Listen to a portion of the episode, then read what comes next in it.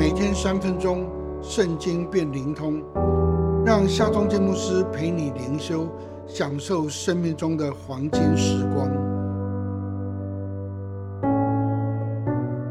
耶利米书四十四章二十二到二十三节：耶和华因你们所做的恶，所行可憎的事，不能再容忍，所以你们的地荒凉，令人惊骇咒诅。无人居住，正如今日一样。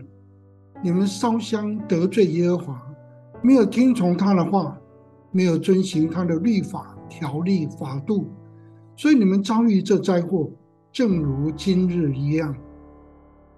这群逃难的犹大百姓，到了埃及的边防重镇达比尼，自以为既然来到埃及，就应当要敬拜埃及当地的神明。因此，耶利米再一次的宣告上帝的预言，指责百姓既沦落到如此凄惨光景，怎能还不懊悔、不惧怕上帝、不愿遵行律法？没想到这时候有一群妇女聚集，公然挑战耶利米，说：“你奉上帝的名向我们所说的话，我们必不听从。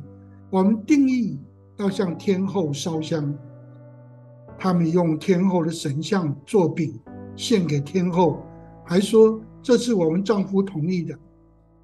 耶利米再一次的发出警告说：“上帝不能再容忍你们在犹大地遭大难、受咒诅，正如今日一样。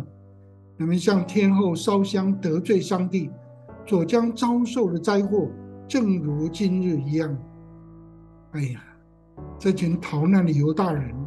已经遭受大难，正如今日一样，却还是不懊悔、不悔改。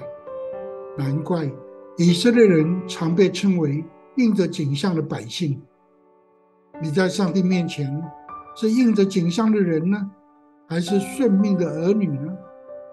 使徒彼得如此定义说：你们既做顺命的儿女，就不要效法从前蒙昧无知的时候。放纵私欲的样子，亲爱的朋友，不要等到灾难来临才悔改，更不要应着景象已经落在灾难中了还不回转。让我们不要做应着景象的人，乃要成为顺命的儿女。让我们来祷告吧，全能的上帝啊，我们要向你祷告，求你不叫我们遇见试探，救我们脱离凶恶。除去我们景象上的恶，让我们做顺命的儿女。奉靠耶稣基督的名祷告，阿门。